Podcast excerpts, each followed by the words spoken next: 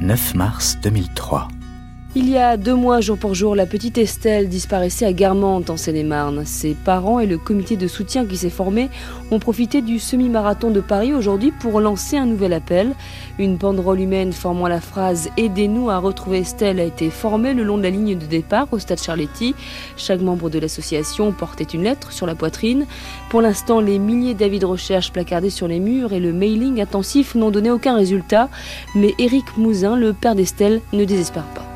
Quand on voit l'énergie que mettent les coureurs euh, au moment du départ, je crois que cette énergie-là, c'est celle qui nous anime également. L'accueil des organisateurs et l'accueil euh, en général de, tous les gens qui étaient présents montre qu'on est dans le vrai. Et je pense que c'est très bien qu'on puisse être un peu sur la voie publique aujourd'hui aussi, euh, commencer à nous faire entendre. Je n'ai pas la prétention de me substituer à quelque enquête de police ou à quelque instruction que ce soit. Nous nous battons avec les moyens que nous avons et ils sont un peu dérisoires. Notre avis de recherche, il est un peu dérisoire. Mais si tout le monde l'a en tête, il en sortira quelque chose. C'est ça que nous voulons. Estelle, disparue. Chapitre 4. Le combat d'un père. Deuxième épisode. je suis en train de me perdre. Euh, non, je réponds tout à l'heure parce que je pense qu'il faut, il faut répondre de façon assez précise. Alors là, je me suis loupé. Là. Ouais, ouais, ce sens interdit, mais je sais pas où. Ouais. 7 janvier 2017, destination Guermantes. Il euh, y a Claude Guéant qui habite là. Dans la rue, là, je crois. On peut peut-être aller sonner chez lui.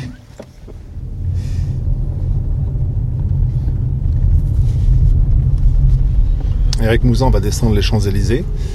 Euh, Est-ce que les politiques qui empruntent cette avenue euh, certains jours après leur élection euh, ont fait assez, euh, selon vous, euh, pour faire avancer le dossier de votre fille et les autres? Nos politiques, ils utilisent euh, ce genre de divers pour travailler sur le registre de la compassion et de l'émotion qui ne remplace pas en aucun cas l'efficacité. Moi, ce que je veux, c'est pas qu'on vienne me dire qu'on est solidaire et que si et que ça et que machin, mais qu'on me démontre par les faits que l'on augmente les moyens d'enquête, que euh, on s'inspire de ce qui se passe à l'étranger. Euh, voilà, ça, ça serait constructif. Venir euh, se dire qu'on est à l'écoute et qu'on est dans l'émotion et le machin, c'est ce qui est le plus facile, c'est ce qui coûte le moins cher et c'est ce qui flatte quelque part les demandes de la population quand euh, on ne se pose pas les questions qu'il faudrait se poser. Et donc, euh, dans ce cas-là, je trouve que les politiques ne répondent pas à ce que j'attends d'eux. Voilà. Eric Mouzin, justement, vous êtes allé à l'étranger voir comment ça se passe, notamment aux États-Unis. Racontez-moi. Alors, euh, aux États-Unis, à deux reprises, je me suis rendu avec euh, Sophie Renon pour visiter le NCMEC, euh, National Center Missing Exploited Children, où là, on n'a pas une réponse justement étatique, on a une réponse euh, associative avec une fondation à l'américaine euh, qui fonctionne sur fonds privés, avec un partenariat euh, juridique avec l'État fédéral pour avoir la possibilité de mener certaines investigations. Mais eux, ils sont dans le registre du tout privé et du tout associatif. Donc on fait appel aux sponsors, on collecte de l'argent, on passe énormément de temps pour faire tourner des boutiques comme ça. On passe certainement plus de temps à chercher des fonds pour faire euh, tourner le système que le reste. Alors, nous, nous avions demandé la création dès juillet 2003 de cette structure-là. On n'a pas, euh, l'association n'a pas été entendue. Et à la place, il s'est mis une structure euh, un peu compliquée et floue de gestion du 116 000 qui est le numéro dédié aux enfants disparus, mais ce dispositif ne fonctionne absolument pas avec le même punch que le NCMEC américain.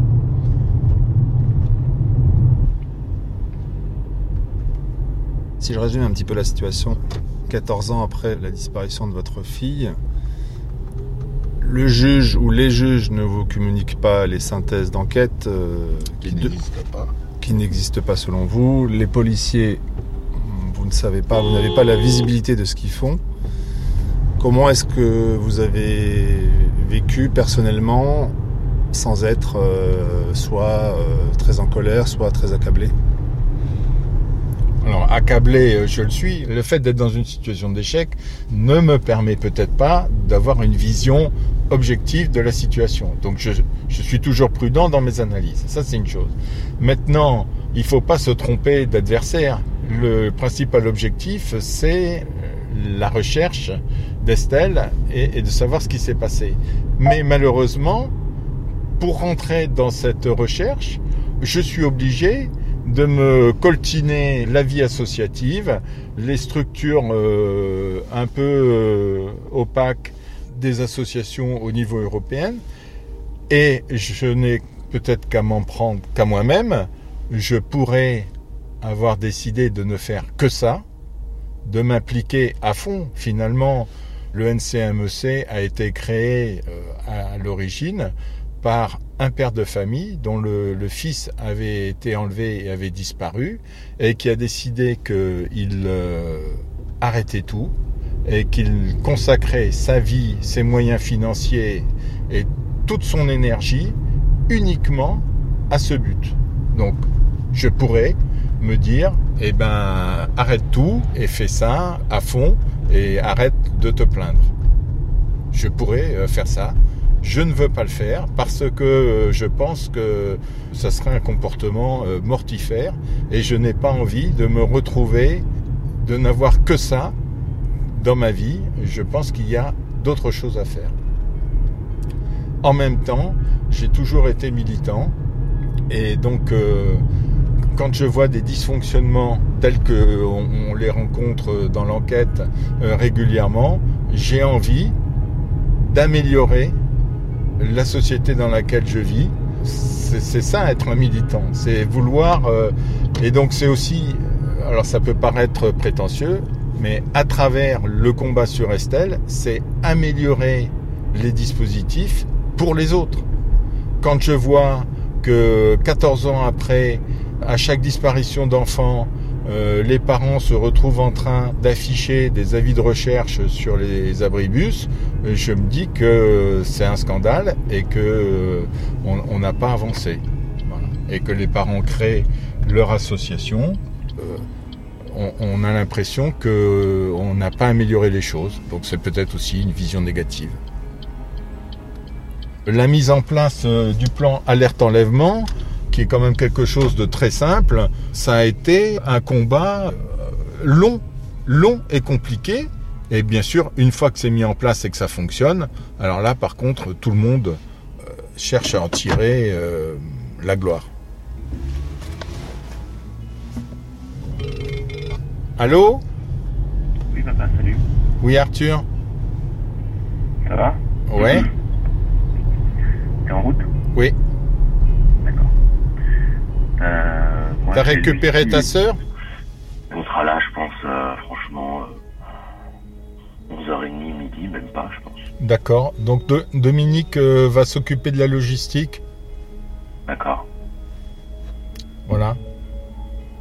Donc c'est bon si on arrive à midi? Bah oui, comme ça vous pouvez vous mettre à table. Ah. Ok, d'accord. Hein? Couvrez-vous parce qu'il fait un froid de canard. Hein. Oh, t'inquiète, j'ai vu les news, euh, vague de froid à Paris, c'était ouh, génial. Hein ok. Allez, À toutes. ciao.